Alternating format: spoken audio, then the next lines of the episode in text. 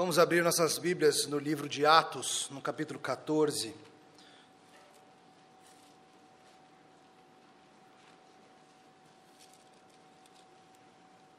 Atos 14, começando no verso 21, vamos até o final do capítulo 14. E assim chegamos até a metade do livro de Atos. Atos 14, de 21 a 28. 14, 21, 28, múltiplo de 7, fácil de lembrar. Não é? Queridos, na última semana nós terminamos falando acerca das peripécias de Paulo e Barnabé em três cidades e falamos sobre três formas de morrer. E nós falamos sobre a vida em Derbe, em Listra, em Icônio. E agora nós vamos ver o final dessa primeira viagem missionária. Acompanhe com fé a leitura da palavra do nosso Senhor. E tendo anunciado o evangelho naquela cidade e feito muitos discípulos, voltaram para Listra, e Icônio e Antioquia, fortalecendo a alma dos discípulos, exortando-os a permanecer firmes na fé e mostrando que através de muitas tribulações nos importa entrar no reino de Deus e promovendo-lhes em cada igreja a eleição de presbíteros depois de orar com jejuns, os encomendaram ao Senhor em que haviam crido. Atravessando a Pisídia, dirigiram-se a Panfilha, e tendo anunciado a palavra em Perge, desceram a Atália, e dali navegaram para Antioquia, onde tinham sido recomendados a graça de Deus para a obra que haviam já cumprido. Ali chegados, reunida a igreja, relataram quantas coisas fizera Deus com eles e como abrir aos gentios à porta da fé. E permaneceram não pouco tempo com os discípulos. Até aqui a santa palavra de Deus, vamos orar.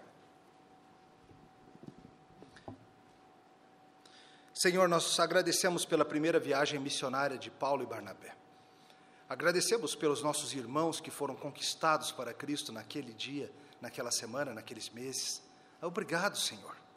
Obrigado porque nós temos irmãos de Icônio, Listra, Antioquia e e de Chipre para conhecermos, e um dia ouviremos as histórias.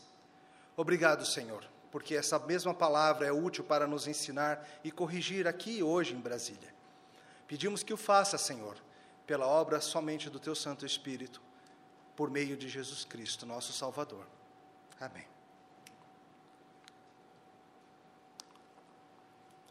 Já começou e, na verdade, não demora para intensificar horário político eleitoral.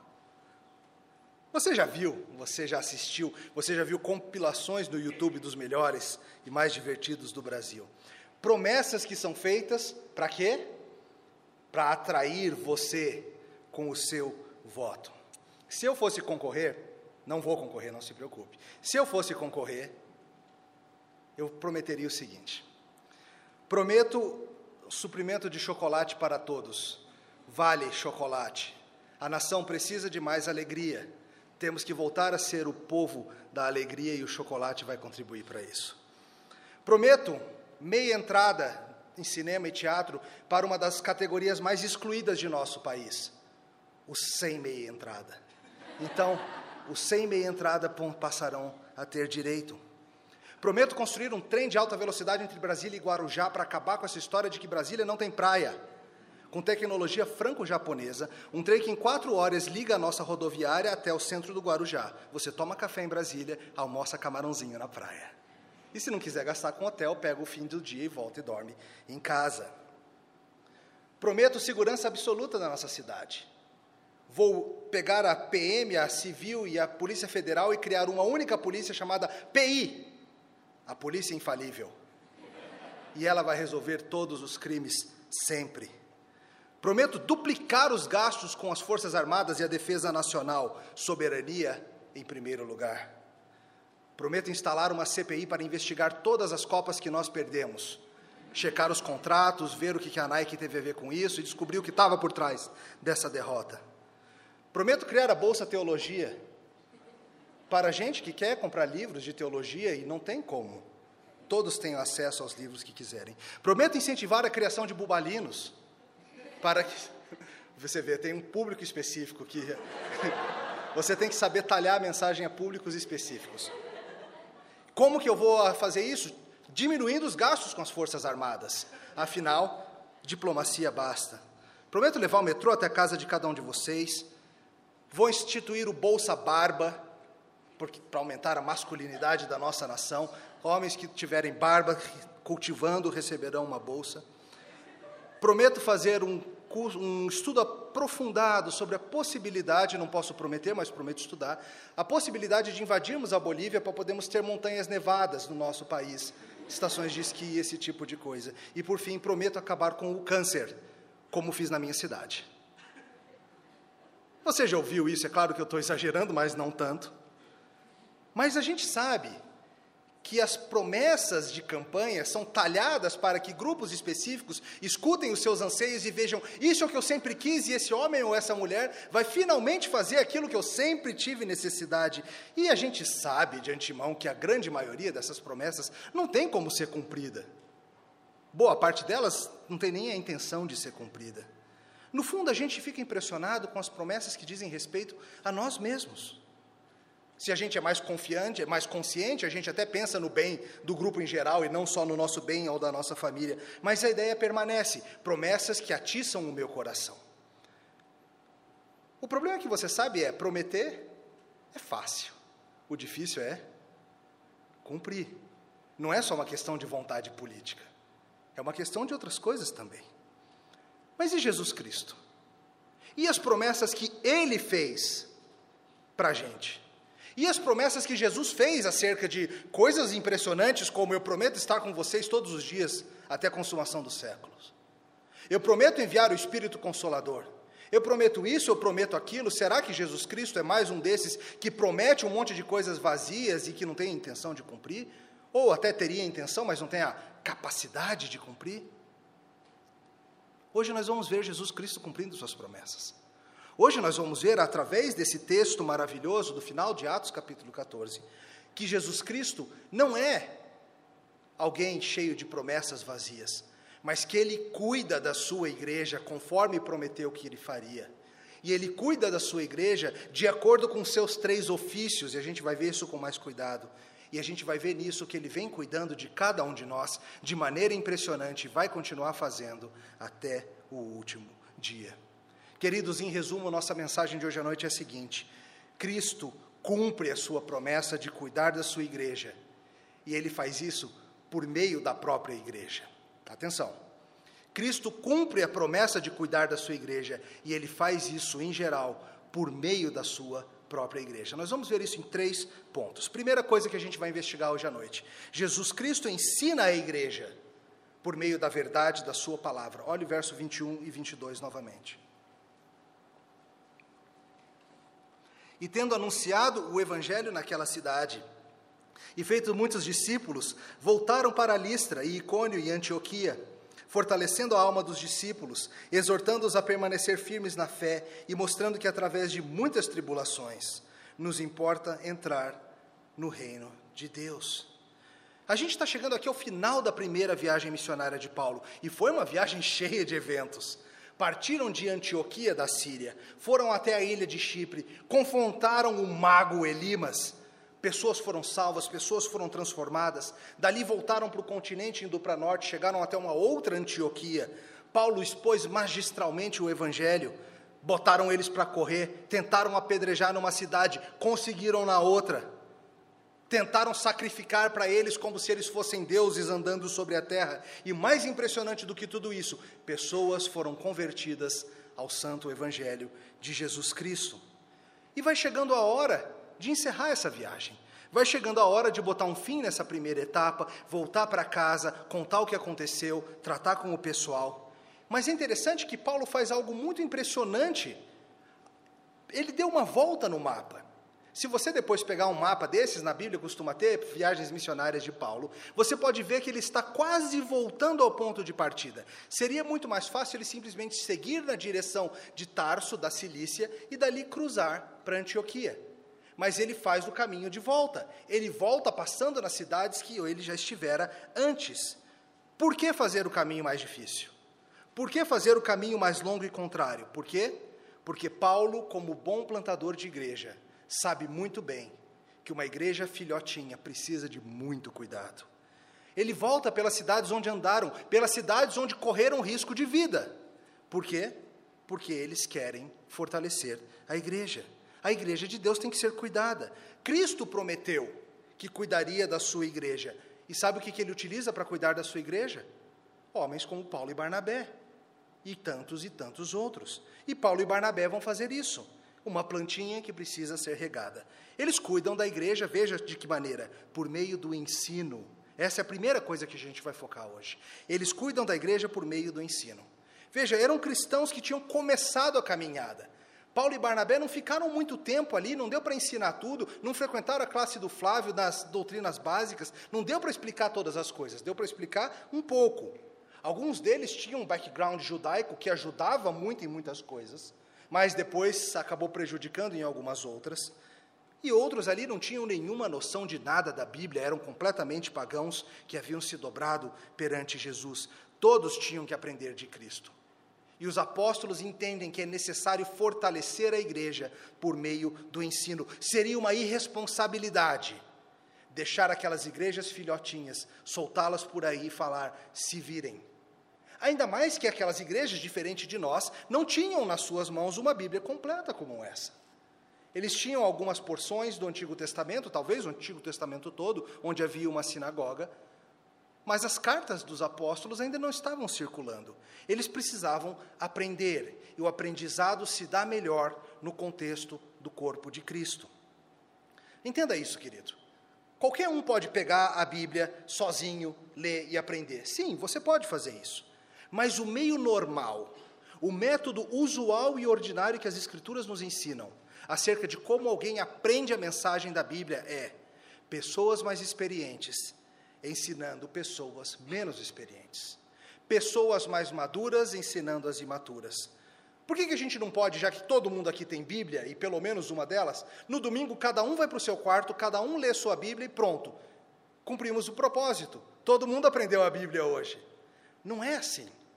A Bíblia deve ser ensinada e vivida num contexto de uma igreja. E Paulo volta porque ele sabe que aquela igreja precisa aprender. Esse aprendizado se dá no contexto do corpo. A gente vê isso no Antigo Testamento. No Antigo Testamento nós falamos sobre anciãos, nós encontramos os profetas, mestres, sacerdotes, pessoas com mais maturidade ensinando os mais novos. A gente vê que esse também é o padrão da estrutura familiar, como a Bíblia nos ensina no Antigo Testamento. Pais e mães responsáveis por guiar os seus pequeninos nos caminhos do entendimento do Senhor. E é o que a gente vê também no Novo Testamento.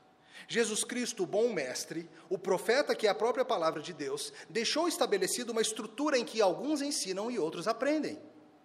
Foi Jesus que estabeleceu dessa forma. As passagens do Novo Testamento que falam sobre dons, falam sobre alguns tendo dons de ensino e profecia. Não todos. Nós temos que entender, queridos, que nós fomos feitos para aprender. E Cristo cuida da sua igreja por meio do ensino. E esse ensino se dá no contexto da própria igreja. É preciso que haja gente assim. É preciso que haja gente com maturidade para abrir a Bíblia e ensinar. E nem todos estão nesse ponto, e nem todos foram chamados para fazer isso de maneira pública. A mensagem do Evangelho é simples o suficiente para todos entenderem, mas o caminhar, o desenvolvimento, o amadurecimento envolvem que homens e mulheres mais maduros peguem a gente de lado e ande com a gente e fale: é por aqui, é por aqui, não é por ali. A gente precisa desse acompanhamento. A gente precisa de gente que esteja com a gente. Veja o que o texto diz que eles fizeram, algumas coisas interessantes. O que, que eles fizeram? Eles fortaleceram a alma dos discípulos, 22. Exortaram-nos a permanecer firmes na fé e mostrando que através de muitas tribulações nos importa entrar no reino de Deus. Veja, tudo isso aqui é ensino. Tudo isso aqui é trabalho profético. Eles fortaleceram a alma dos discípulos. Paulo sabia, aqueles ainda eram cristãos débeis, cristãos fraquinhos. E sabe de uma coisa, queridos? Nós sempre teremos cristãos fracos entre nós. Por quê? Porque a nossa esperança é que o Senhor continuará adicionando cristãos ao número da sua igreja, seja dessa igreja local ou daquela outra igreja local, mas a nossa esperança e a promessa de Cristo para nós é que Ele irá continuar atraindo os seus eleitos para si.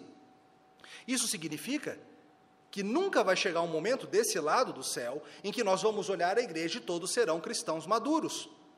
Nós sempre teremos cristãos fracos que precisam ser ensinados das coisas básicas. Esse é o caminho natural da vida de uma igreja. Igreja é essa coisa maravilhosa, essa conjunção de gente jovem e gente antiga na fé.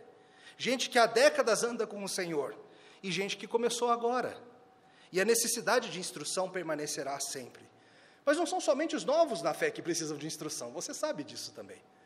Você é crente velho, que anda com o Senhor há tanto tempo, você precisa aprender também. Você precisa ser chacoalhado no seu entendimento. Você precisa ser desafiado nas suas crenças. Você precisa que alguém te mostre que a coisa vai mais funda do que você sonhava e imaginava. A gente precisa ser fortalecido, e isso se dá por meio do ensino da palavra de Deus. Outra coisa que ele faz, Paulo estava exortando-os a permanecerem firmes. Paulo sabia muito bem que a coisa logo ia apertar para aqueles novos discípulos. Ele mesmo havia sido apedrejado numa daquelas cidades por causa da sua fé. E ele sabia que não ia demorar muito para a coisa apertar para os seus irmãos e irmãs. E ele sabia que eles não eram experientes como ele era. Certamente Paulo temia por eles. Paulo os exorta e Paulo fortalece-os e diz: turma, a coisa vai ficar feia. Não é porque você é cristão que a vida vai ser tranquila, pelo contrário, significa lutas que você não teria se você não fosse um servo do Senhor. E ele está ali para ensinar para eles. E à medida que você entende que a vida cristã não é uma vida de tranquilidade, você enfrenta com mais docilidade quando a dificuldade vem. Porque se você tem essa ilusão de que a vida cristã é só maravilha, o dia que a tormenta bate a sua porta, você fica sem chão. Mas se desde cedo alguém já tiver a bondade de te alertar que você deve permanecer firme, porque muitas tribulações estarão no teu caminho antes de entrar na casa do Senhor. Então, quando acontecer, você fala: Ah, bom, é parte do plano. Eu já sabia que isso ia acontecer. E Paulo quer mostrar isso para eles. Por meio de muitas tribulações, eles nos convém e nos importa entrar no reino de Deus. Não é que a gente adiciona algo ao que Cristo fez, eu já expliquei isso para vocês. Mas é que nos foi dado o privilégio, não somente de crer nele, mas também de padecer, de sofrer por ele. E o trabalho de ensino da igreja envolve tudo isso envolve fortalecer os fracos, garantindo que tenham o alimento necessário, a proteção adequada para crescer, a sabedoria para caminhar. Envolve também exortação, chamar a responsabilidade, aprumar, mostrar o caminho, mostrar quando está sendo irresponsável. Paulo sabe muito bem que a coisa vai apertar e ele sabe que é importante que agora os discípulos se fortaleçam e se lembrem. E o seu ensino toca nisso, na tribulação, em toda essa situação. O importante, querido, é que você perceba que quem está ensinando a igreja, em última instância, não é Paulo, não é Barnabé. Quem está ensinando a igreja é o próprio Senhor Jesus Cristo.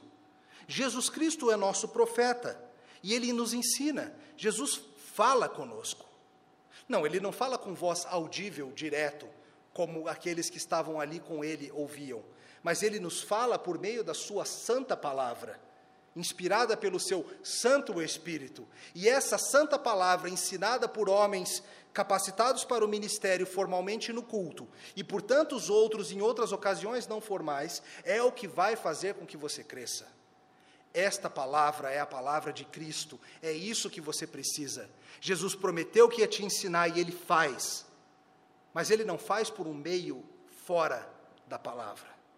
Talvez você esteja esperando isso que Jesus venha te trazer respostas para suas dúvidas e que aconteçam num sonho, numa visão, ou num arrepio, ou numa coisa estranha. Ele não prometeu fazer isso. A promessa dele não foi essa. A promessa dele foi nos guiar, nos fortalecer, nos ensinar pela verdade, e a palavra é a verdade. Essa é a promessa de Cristo, de que iria guiar o seu povo. Meu irmão, minha irmã, você precisa se colocar debaixo da instrução. Você precisa ser instruído no contexto do povo de Deus. Não é suficiente estudar ou ler sozinho. Não importa quantos blogs reformados, quantos sites, quantos cultos online você acompanha e quanto você leia a sua Bíblia em casa, você precisa deste contexto de aprendizado. Não é apenas pela informação que vem daqui, mas é pelo contexto em que isso acontece. Por que, que você precisa ser instruído localmente e não online? Porque você precisa ser instruído de uma maneira que vai além do ensino formal. Veja bem, Paulo os ensina formalmente. Ele fala sobre as Escrituras, ele explica sobre Jesus, ele conta sobre como a vida funciona, isso é essencial, a gente precisa disso. Mas veja que Paulo também os ensina de maneira informal. Como que ele faz isso? Paulo ensina para eles que crê nas coisas que fala, como? Pelo simples fato de voltar naquela mesma cidade em que ele tomou pedra na cabeça. Isso se chama ensino informal. Paulo mostra para eles que ele crê no senhorio e na salvação de Cristo de maneira tal que ele está disposto a arriscar a própria pele para voltar para ensinar aquela turma. Ensino informal. Eles veem a vida de um homem que combina com a mensagem que ele proclama. E querido, você precisa do ensino informal de cristãos maduros, não apenas do ensino formal de uma palestra, de uma pregação ou de uma aula. Você precisa aprender informalmente e isso se dá no contexto do povo de Deus. Esse aprendizado ocorre caminhando com gente mais madura. Não acontece simplesmente lendo em casa. É uma conjunção. Deus nos fez com essa capacidade de aprender de formas diversas. E você precisa se expor a essas formas diversas. Irmãos maduros, mais maduros, nos ensinando pela palavra, vão nos ajudar a colocar e a lidar as, com as coisas cotidianas. Isso se dá mais facilmente em contexto. Deixa eu explicar. Uma coisa é você ouvir o pastor pregando no domingo sobre Filipenses e falando sobre como o sofrimento é parte da vida cristã. Isso é importante. Mas o que complementa isso, sabe o que é? É você, no contexto da vida da igreja, visitar um dos nossos enfermos, visitar a dona Leni e ver como a fé de dona Leni a ajuda no hospital. Isso é ensino informal. Isso é o que acompanha. Isso faz diferença. O que você precisa é visitar um dos nossos funerais, ajudar um casal com problemas, apoiar um jovem imaturo, experimentar o sofrimento do qual a gente fala no púlpito, na vida comum da igreja. Ensino formal se relacionando com o ensino informal, caminhada do dia a dia. Jesus nos treina assim. Lembra, Jesus não simplesmente montou uma academia para os seus discípulos, onde eles faziam tantos créditos por semana. Jesus pegou aquela turma e botou eles para andar com eles. E Jesus fazia os seus discursos, suas parábolas, seus sermões, sim. E junto com isso ele tinha a vida toda ensinando e mostrando e aplicando as coisas que ele ensinava. E é por isso que é importante, querido, que você viva a vida comum da igreja, para que você aprenda a maturidade não só para que você ouça falar das coisas do Senhor, mas para que você veja as coisas do Senhor em ação.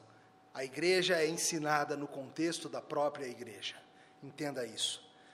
E tem mais, você que é cristão mais maduro, você precisa estar disponível para ensinar.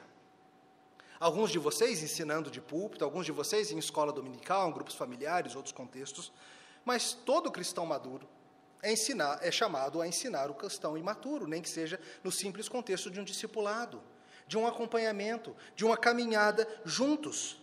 Não fuja disso.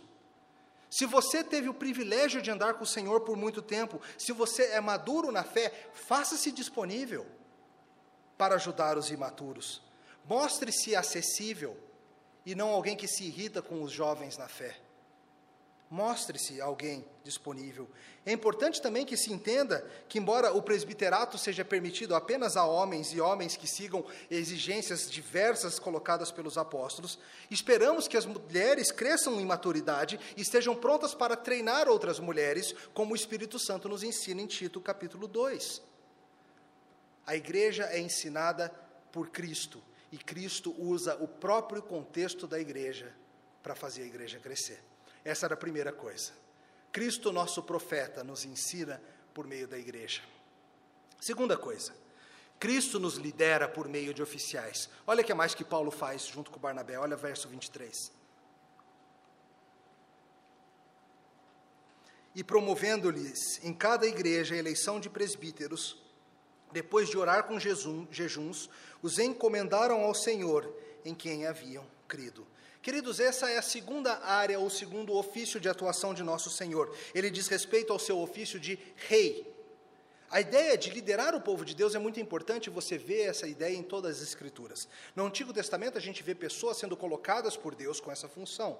Nós temos os patriarcas, nós temos homens como Moisés, depois nós vemos o período de Josué, o período dos juízes, aí nós vemos os reis, e enfim nós vemos, em, em contextos locais, contextos menores, as figuras dos anciãos, pessoas que eram colocadas por Deus para cuidar das comunidades menores em nome do rei. O rei Davi cuidava de todo Israel, liderava todo Israel, Israel, mas cada cidade, cada sinagoga tinha os seus anciãos, homens chamados para cuidar do contexto local. E assim como foi com todos os profetas, todos os reis eram apenas uma sombra do grande rei, o rei verdadeiro. Todos os reis humanos falíveis apontavam para o fato de que um dia teríamos um rei verdadeiro, bondoso, santo e justo. E assim como foi com a palavra profética, a sua vontade é proclamada por meio dos seus ministros, assim também a liderança espiritual do Rei Jesus sobre a sua igreja é feita de maneira subalterna por meio de homens que se assemelham à vida e ao ensino de Cristo. Cristo lidera a sua igreja e Cristo lidera a sua igreja por meio de subpastores. Ele é o bom pastor de quem nós lemos Salmo 23. Ele é o Rei Supremo, ele é aquele que governa, ele é o líder da igreja presbiteriana semear. Mas ele governa a igreja por meio de homens chamados para fazer esse trabalho, por meio de anciãos. O princípio não muda.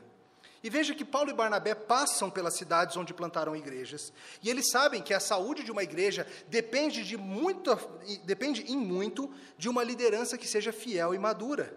Cristo é quem protege e lidera, mas ele faz por meio de uma estrutura de homens maduros. E é isso que a gente vê Paulo fazendo aqui. Ele passa nas igrejas onde ele esteve e ele promove, dentre o povo, eleição de presbíteros. Ele está tentando se assegurar que aquelas igrejas filhotinhas terão gente madura para tocar o trabalho adiante, para conduzir o rebanho. Porque vai chegar a hora de decidir coisas difíceis.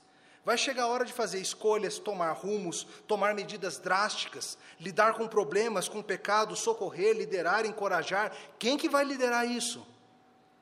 Veja que não é que Paulo fez uma medida emergencial, essa era a sua prática comum em cada cidade, em cada igreja, cidade pequena, cidade grande, cheia de judeu, cheia de gentil. Essa era a prática. Paulo quer se assegurar de que a igreja tem liderança adequada. Quando Paulo escreve as suas últimas cartas que nós temos no Novo Testamento, para Timóteo e para Tito, cartas pequenininhas, uma das preocupações centrais daquelas cartas qual é? Você sabe ele quer dar instrução para Timóteo e para Tito, como que você faz esse processo essencial de escolher líderes para a igreja. Porque a igreja precisa ser liderada. Alguém precisa liderar em nome do rei Jesus. O bom pastor pastoreia por meio de subpastores. E quem lidera? O texto fala para a gente de presbíteros. A palavra grega presbítero significa simplesmente ancião. É o mesmo contexto, é a continuidade do que acontecia no Antigo Testamento. A ideia não é que a gente traz alguém de fora necessariamente, mas que a gente pega dentro do nosso grupo homens que se destacam em serem mais maduros. Aqui não é tanto a ideia de idade simplesmente, mas de idade na fé, de maturidade na fé. E aqui ele pede, e as pessoas, o próprio povo, elege dentro do seu grupo quatro, é, vários presbíteros. No nosso caso, nós somos quatro presbíteros nessa igreja. Outras igrejas têm mais, outras igrejas têm menos. E a gente entende dessa passagem que o Novo Testamento e de outras passagens sugere que a liderança da igreja deve ser feita por meio de um colegiado de presbíteros, de homens chamados para essa função.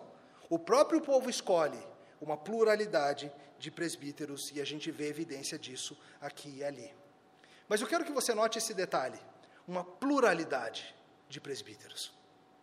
Por que, que Paulo não passa pela igreja em Derbe e simplesmente escolhe um pastor e fala, tá ótimo, um, fiquem felizes de ter um e vamos embora? Por que uma pluralidade?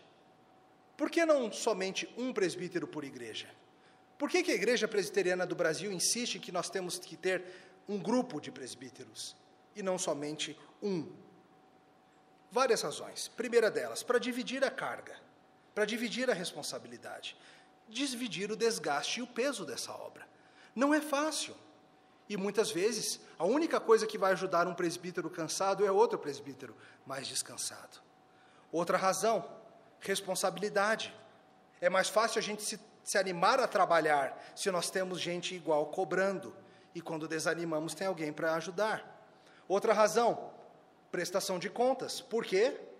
Você sabe, querido, melhor do que eu, o perigo que é a concentração de poder num único ser humano caído. Ao separarmos o poder em quatro, cinco, seis, doze presbíteros, nós asseguramos, nós pelo menos temos esperança, de que assim a gente diminui o risco de abuso de autoridade e o senso de responsabilidade mútua aumenta. Para a gente proteger melhor o rebanho, é melhor quatro de nós do que um de nós para proteger esse grupo. E outra razão, para que Cristo seja melhor representado. Lembra, os presbíteros fazem o trabalho de liderança que Cristo faz. Se tivesse só eu, queridos, seria uma fraquinha imitação de Jesus Cristo. Mas pegando nós quatro, a esperança é que a, um, a qualidade de um cubra a deficiência de outro, que onde um vai mal, o outro vá bem, e juntos nós quatro, ou cinco, ou seis, ou sejam quantos formos, nós possamos fazer uma, uma figura melhor de Jesus Cristo. Um homem só não é suficiente para imitar a Cristo, a gente precisa de vários para imitar o pastoreio. E é por isso que a gente vê essa estrutura de liderança sendo formada. Ah, a princípio não é um assunto tão empolgante falar de liderança de igreja, mas note que o Novo Testamento gasta um enorme tempo falando sobre estrutura e responsabilidade de liderança. E eu quero trazer o chamado aqui hoje à noite. Nós precisamos de mais homens. Nas nossas reuniões do conselho, nós frequentemente falamos: precisamos de mais presbíteros. Precisamos de mais homens maduros capazes de ensinar, sóbrios e todas aquelas aquelas exigências das, da carta de Paulo a Timóteo, homens que estejam capacitados a isso. Você deseja isso, você jovem cristão? Você deseja se tornar um líder na igreja de Deus? Você almeja o episcopado, o presbiterato? Você almeja algo excelente. Um dos problemas da síndrome de Peter Pan, de que se fala do nosso tempo, é que está cada vez mais difícil conseguir homens maduros. Porque se na época dos puritanos, com 25 anos, um, um homem já era formado, proprietário, pai, for, gente feita, pronto a liderar uma igreja, hoje com 35 a maioria nem saiu de casa. E com isso a igreja vai sofrendo, a igreja vai ficando capenga, porque falta gente adequada para tocar a igreja do Senhor adiante. Nós precisamos que você, homem, amadureça, cresça e venha trabalhar na liderança da igreja. A gente precisa disso. Meu irmão, a gente precisa orar ao Senhor acerca disso. Ele prometeu liderar a sua igreja e nós vemos que na Bíblia essa liderança se dá por meio de presbíteros. A gente precisa que vocês cresçam porque tem um monte de filhote chegando. E sabe quem vai cuidar dos filhotes? São vocês. Está na hora de aprender. Essa é a segunda coisa. Cristo lidera a sua igreja por meio de uma estrutura de presbíteros. Mas que mais que Jesus faz para cumprir a sua promessa? Qual é a outra coisa que Jesus faz para construir, elevar e fortalecer a sua igreja? Primeiro, a gente viu, ele instrui profeticamente por meio da sua palavra ensinada, lida e pregada. Segundo, ele lidera por meio de presbíteros, mas tem mais. É o nosso terceiro ponto. Ele faz algo maravilhoso. Ele nos lembra de quem ele é e do que ele fez como sacerdote. E ele nos atrai até ele. Terceiro e último ponto. Cristo conduz a sua igreja a adorar por meio dos seus feitos. Olha o verso 24 em diante.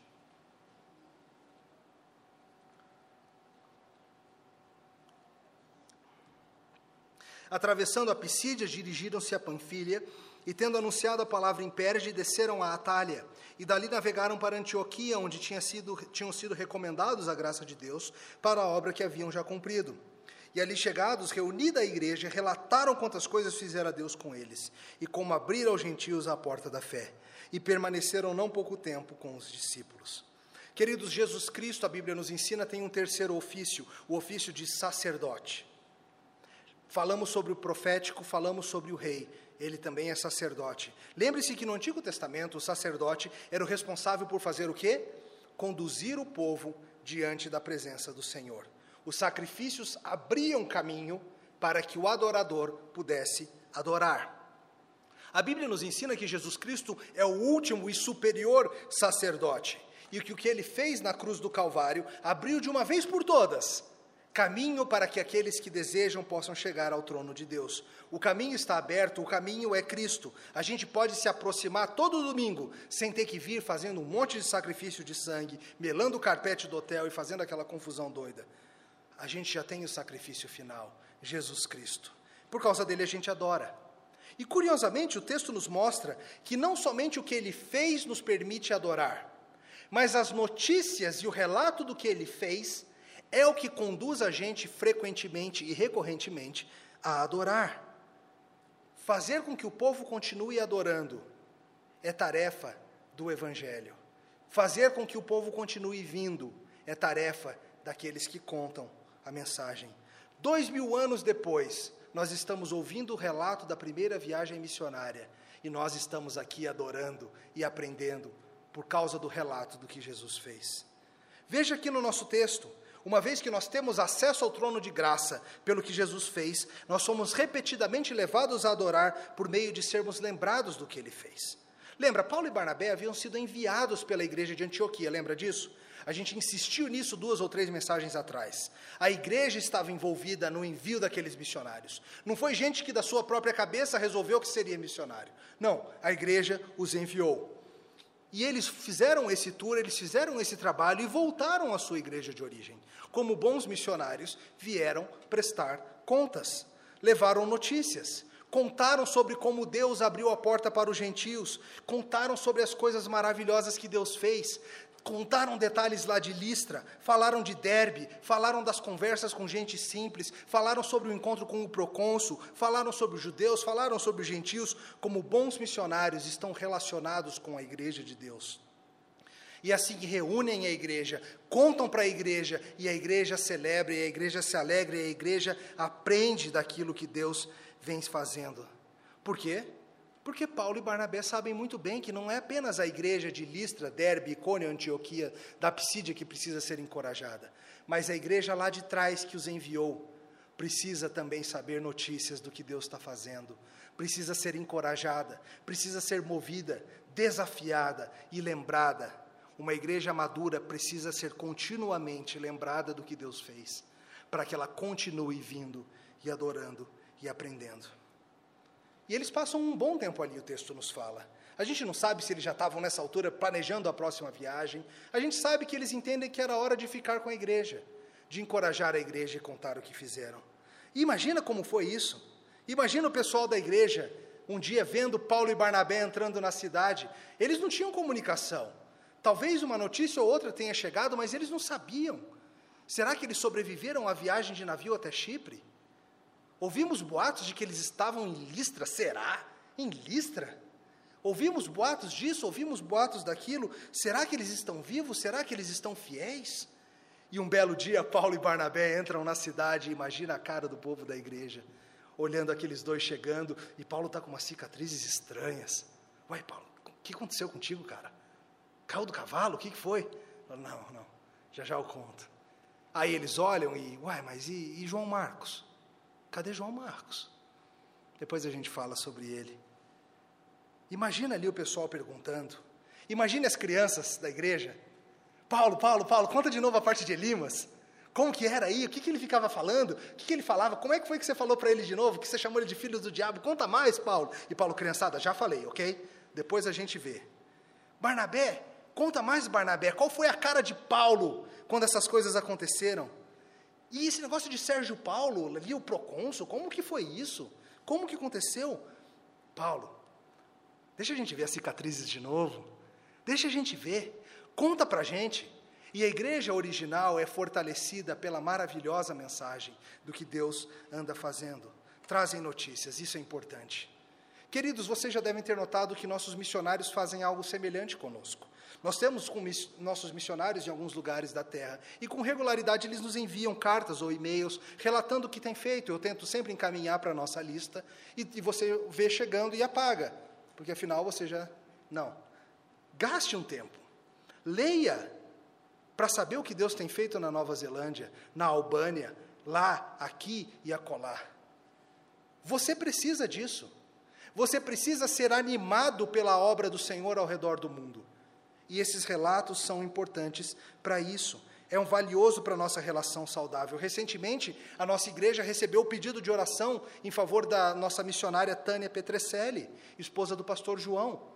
Chegou a notícia de que havia caído o seu carro de uma ribanceira. Rapidamente o presbítero Sabino enviou para a nossa lista o pedido e nós oramos juntos e nós nos regozijamos com a notícia de que estava tudo bem. E depois parecia que não estava mais tudo bem e ela tinha voltado para o hospital. E a gente orou de novo e depois estava tudo bem de novo. E a gente vai e a gente acompanha e a gente dá glória a Deus pelo que Ele tem feito nessas coisas.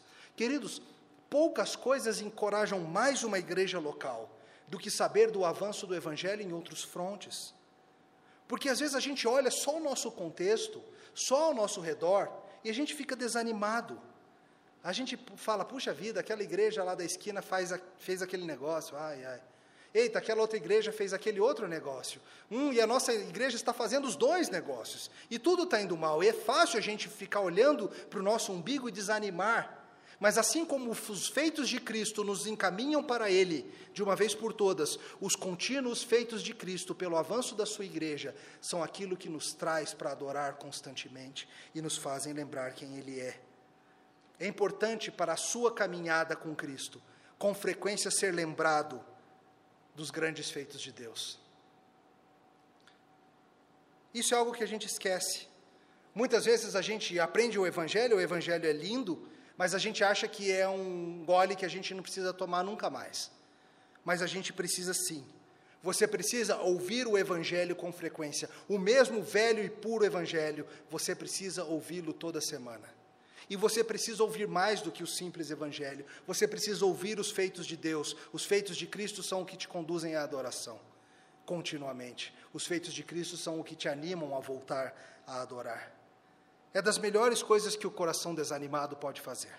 Quando o salmista fica desanimado, o que, que ele faz? Ele traz a lembrança aos feitos de Deus. E isso é o que conduz o seu coração a adorar e esperar. Talvez você esteja desanimado com vir ao culto. Talvez a ideia de se arrumar e pôr roupa e vir e parar e chegar e cumprimentar e sentar e cultuar, e o pastor fala quase 40 minutos, hum, bem mais sempre. E o pastor fala e assim vai, e aí eu vou embora, isso te dá um desânimo. Sabe qual é uma das melhores coisas para animar você a vir ao culto? Vir ao culto. Como assim?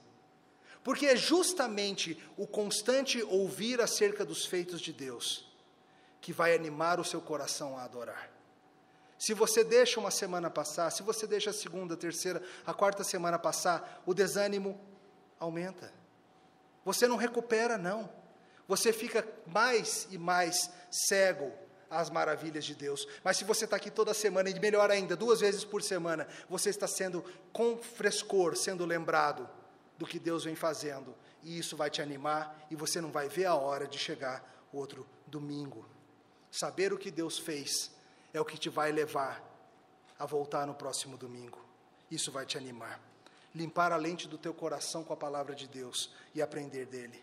Queridos, o grande sacerdote que abriu o caminho por meio dos seus grandes feitos é o mesmo sacerdote que te chama a todos os dias considerar o que ele fez, porque é isso que vai trazer teu coração na coleira, andando juntinho. E vai chegar um dia, querido, que você não vai mais precisar de coleira, teu coração não vai desanimar mais. Queridos, nisso tudo, resumindo, fechando, veja que Jesus utiliza, como eu falei no começo, a própria estrutura da igreja para liderar a igreja, para proteger e para ensinar a igreja. Ele fala profeticamente por meio da sua palavra ensinada, compartilhada, vivida e explicada. Ele lidera, corrige, incentiva e protege por meio de líderes que se assemelham a ele. Ele usa o ensino, a adoração e a vida da igreja para continuamente te atrair para ele, mas não perca de vista que a obra de Cristo não serviu apenas para te atrair a ele uma única vez, mas ele vai continuar fazendo isso a tua vida toda atraindo você a Ele. A cada dia da sua vida, a cada ano da sua jornada, Jesus Cristo, o bom pastor, prometeu que ia te fazer chegar até o final e Ele vai cumprir. Ele vai te levar até o final da caminhada. Ouvir falar do teu Senhor é o que vai te fazer ficar de pé e adorar.